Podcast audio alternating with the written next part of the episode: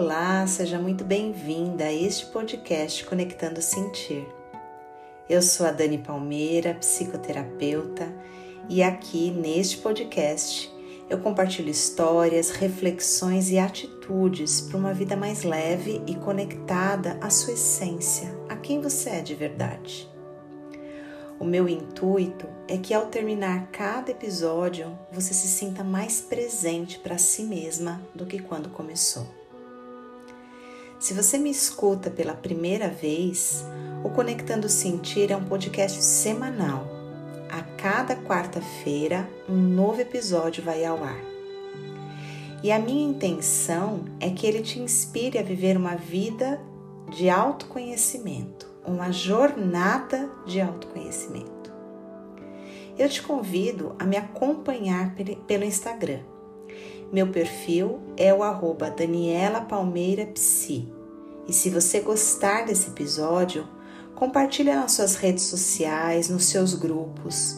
Vamos nos unir por uma vida mais leve e conectada. Episódio 12 A importância de conhecer a si mesma. Conhece-te a ti mesmo, já disse um sábio da antiguidade. Mas na prática, o que é mesmo autoconhecimento?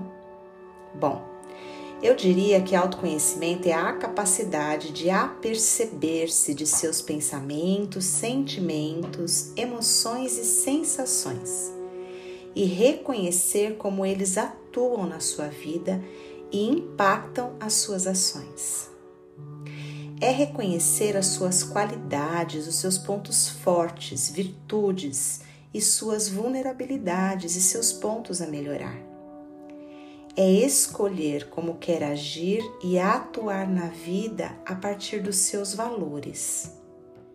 Quando você vive um processo de autoconhecimento, é responsável pela própria vida e pelas próprias escolhas, ou seja, você é a protagonista da sua própria história.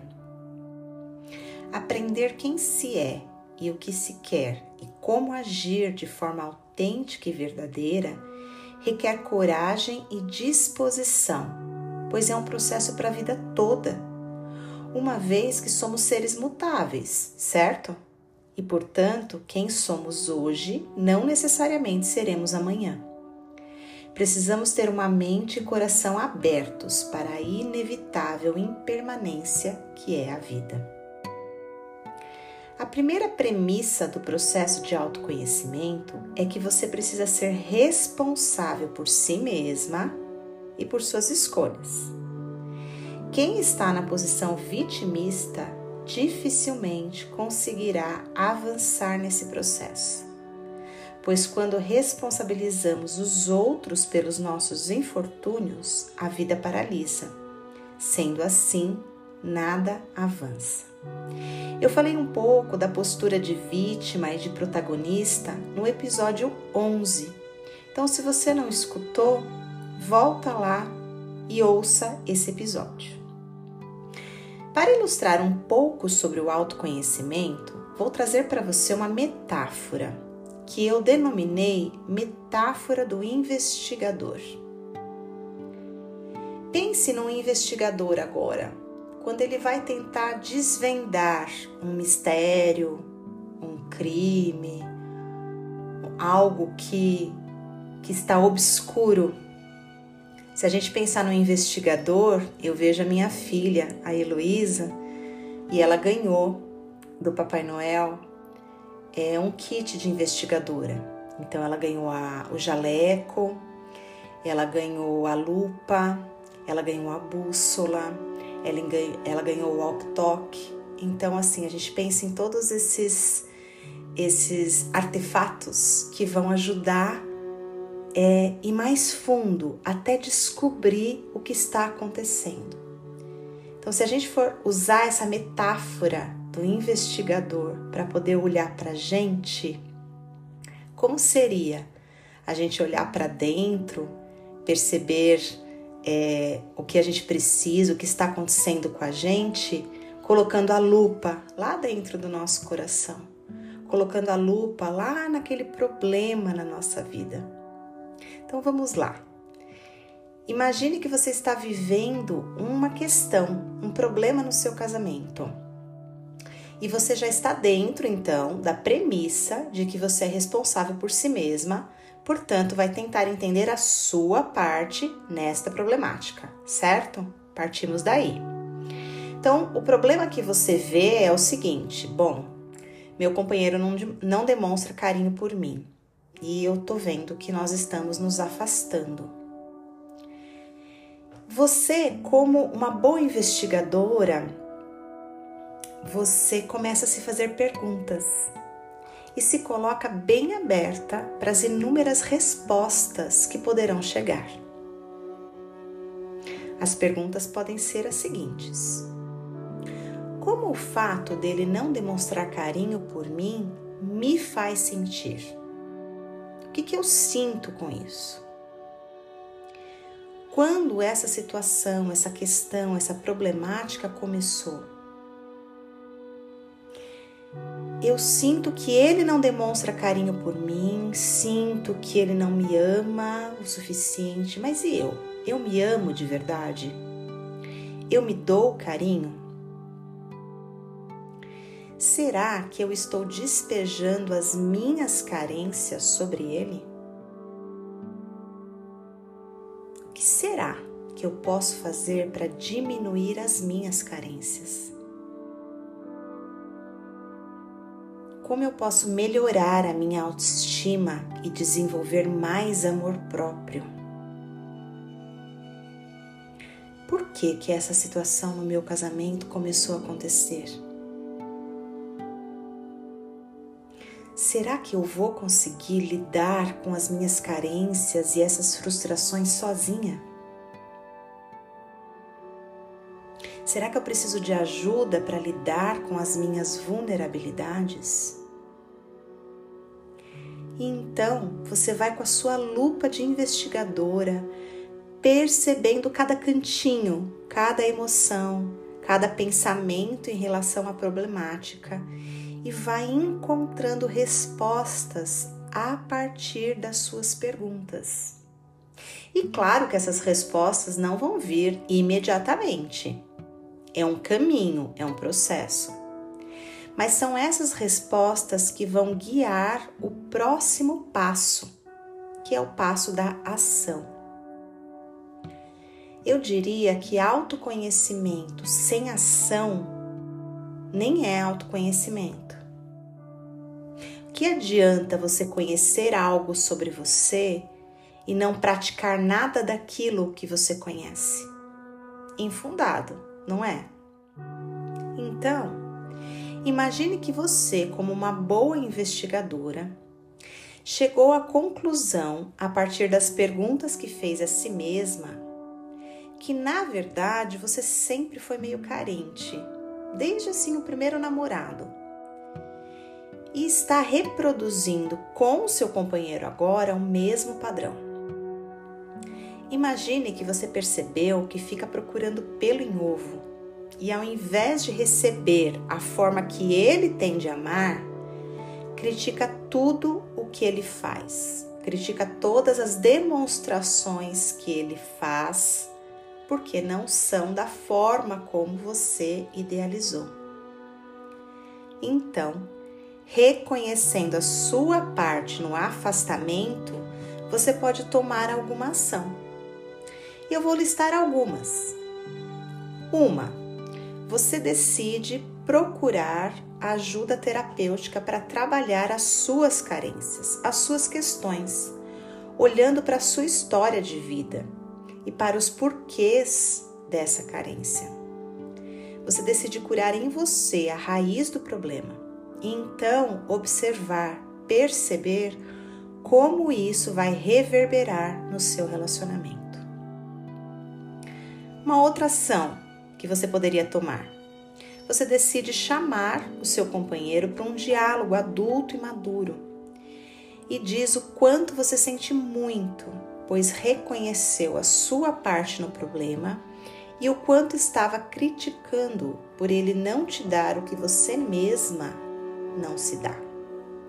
Diz que o ama e quer muito que essa relação melhore, que vocês se aproximem novamente. Uma outra ação possível nesse caso.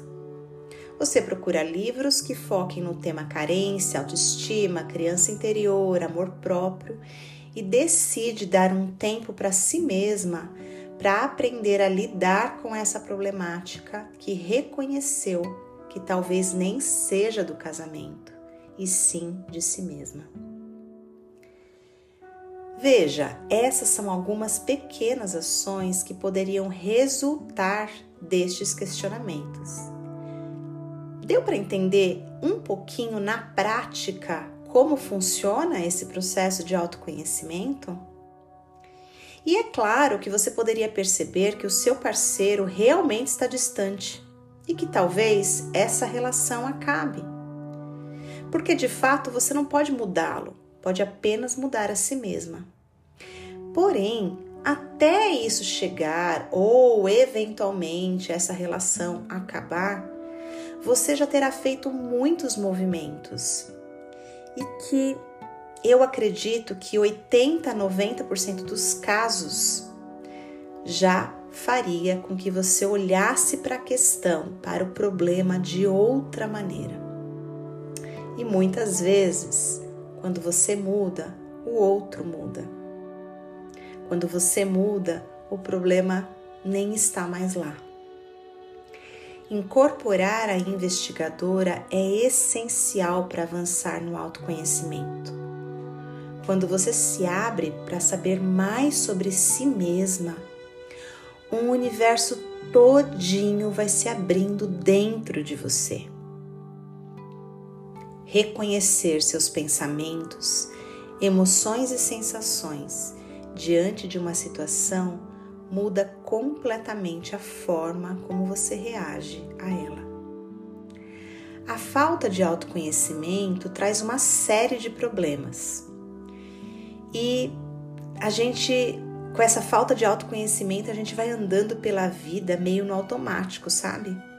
Como se fôssemos vítimas da existência, emaranhadas num labirinto e sem qualquer possibilidade de saída. Então eu listei para você cinco pontos, cinco problemas que eu acredito que são fundamentais a gente olhar que aparecem quando a gente não tem autoconhecimento, quando a gente não está nesse processo de olhar para dentro como uma boa investigadora. Então, o primeiro problema é a insegurança. Veja bem, quando não sabemos quem somos, do que gostamos, do que não gostamos, quais são nossos valores, o que acreditamos, nós ficamos à mercê da avaliação e do julgamento das outras pessoas.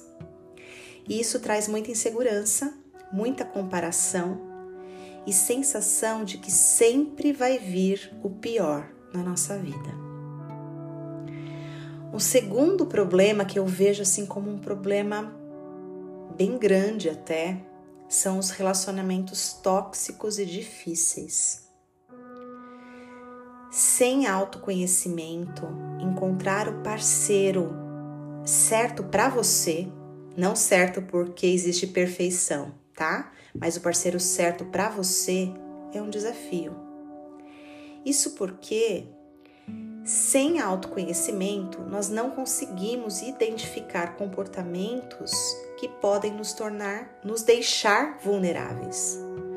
O mesmo vale para a nossa atitude quanto a outra pessoa. Porque muitas vezes nós podemos ser tóxicas sem perceber, sem saber. Para uma boa relação, precisamos saber dizer não, reconhecer o bom e o desafiador em nós e no outro, e nos posicionarmos como adultos e não como crianças. E isso é o autoconhecimento que proporciona.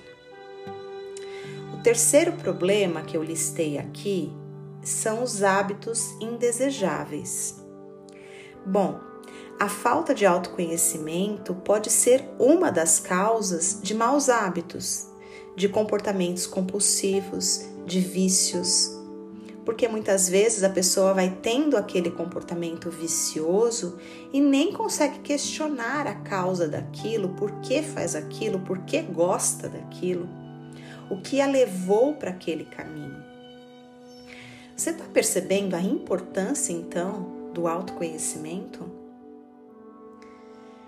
O quarto problema: trabalhos inadequados. Bom, se não soubermos quem somos, o que queremos, quais são as nossas metas e motivações, ou seja, o que faz o nosso coração cantar, o que faz o coração feliz, dificilmente vamos escolher um trabalho e uma profissão que esteja alinhada a quem de fato somos. O quinto problema: investir naquilo que não traz felicidade. Olha só, se você, de novo, não sabe o que quer e quem é, você vai ser aquela que vai com a maré. Ou seja, se a maioria vai para a direita, você vai também. Se a maioria vai para a esquerda, você vai também. E deste lugar acaba investindo o seu tempo precioso em coisas que vão te afastar ainda mais da sua essência e da sua autenticidade. O processo de autoconhecimento não vai se dar de uma hora para outra, você já entendeu isso, não é? Precisa de tempo e dedicação. Porém, cabe a você reconhecer a importância de dar o primeiro passo. Fazer psicoterapia pode ser um caminho de muita contribuição nesse processo, uma vez que o terapeuta vai te ajudar a investigar a si mesma, para encontrar saídas para as questões que você vive. Outro caminho interessante é seguir pessoas que falem de autoconhecimento, que tragam temas que façam sentido para o seu coração. Um bom caminho também é acompanhar um podcast como este aqui, que trata de assuntos relacionados à sua vida interior, portanto, assuntos de autoconhecimento. Importante também fazer leituras com temas que te ajudem a colocar a lupa dentro de você, a olhar para dentro. Nós estamos muito fora de nós olhando muito para o mundo externo, para as outras pessoas, nos comparando o tempo inteiro e esquecemos de é, colocarmos a lupa dentro de nós e investigarmos a nós mesmas, porque a mudança começa por aí. Também muito interessante participar de cursos, workshops, palestras com temas que te ajudem a aprofundar no seu processo de autoconhecimento a cada curso, a cada palestra, a cada workshop, você vai se conhecendo um pouquinho mais.